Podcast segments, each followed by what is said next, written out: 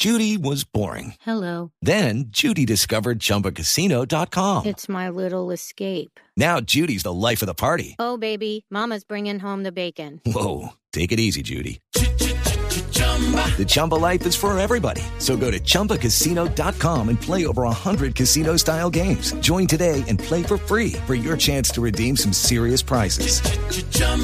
ChumbaCasino.com.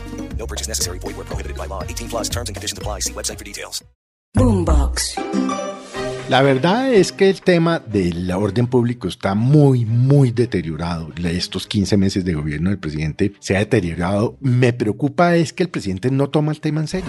Es una respuesta que daría un niño o un joven o un adolescente en un grupo de WhatsApp, pero no es una respuesta que puede dar el jefe del Estado, el presidente de la República y sobre todo el comandante y jefe de las fuerzas militares.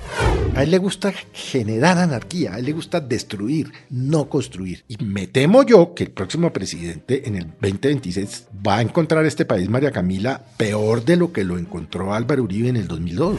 Esto va mal, pero lo grave es que va a salir peor de lo que lo estamos alcanzando a prever.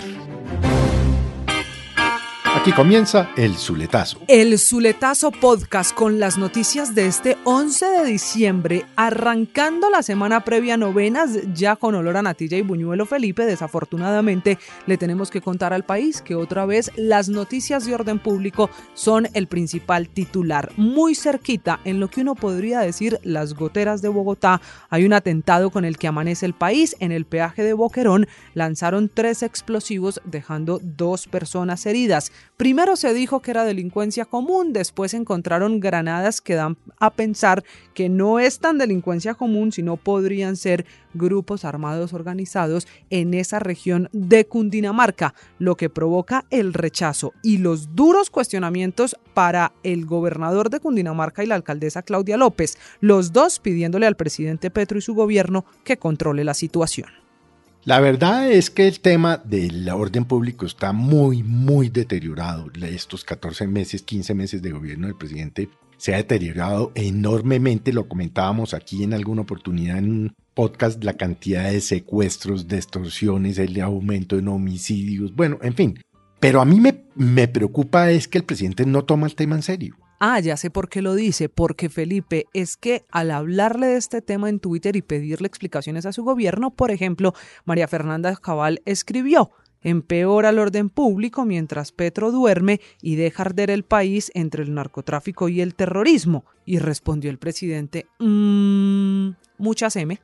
Sí, eso es una onomatopeya, entre otras cosas, es una respuesta que daría un niño o un joven o un adolescente en un grupo de WhatsApp pero no es una respuesta que pueda dar el jefe del Estado, el presidente de la República y sobre todo el comandante y jefe de las fuerzas militares. Petro no se está tomando este tema en serio. Y digo este tema es el tema de las críticas que se le están haciendo.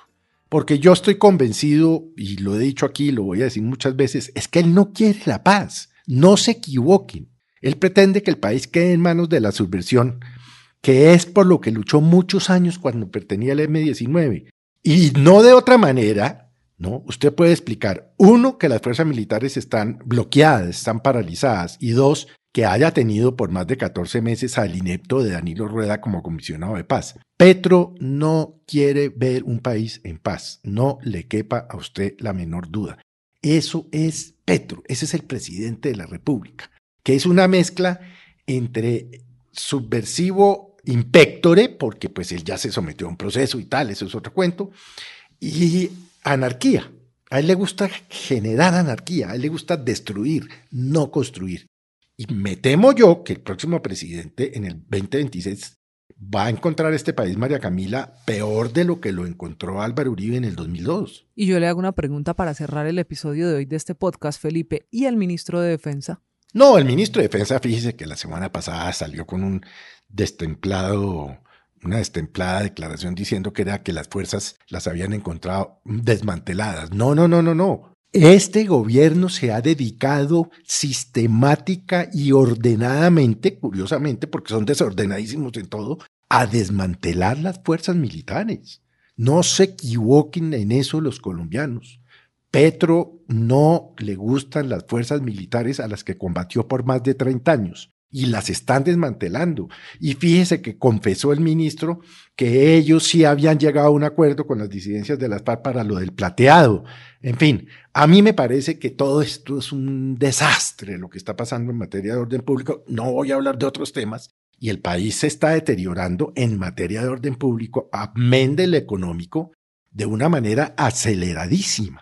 Y no se ve para dónde van. Porque entre otras cosas, yo, eh, eh, permítame tal vez tomar como propias unas preguntas que en una columna hace un par de semanas hizo mm, Mara Camila el doctor Alfonso Gómez Méndez en el tiempo, que preguntaba al fiscal, ¿por qué perdimos el control del territorio en regiones importantes del país? ¿Qué está pasando con nuestra fuerza pública? ¿Por qué han aumentado el secuestro, la extorsión y el narcotráfico con todos sus efectos devastadores? ¿Cuál es esa nueva modalidad de retener a militares? ¿Con quién se está negociando? ¿Qué se está negociando? ¿Cuál es el modelo de Estado? En fin, son muchas inquietudes que las hace el doctor Gómez y que yo tomo como propias. Esto va mal, pero lo grave es que va a salir peor de lo que lo estamos alcanzando a prever. Este es el Zuletazo. Boombox.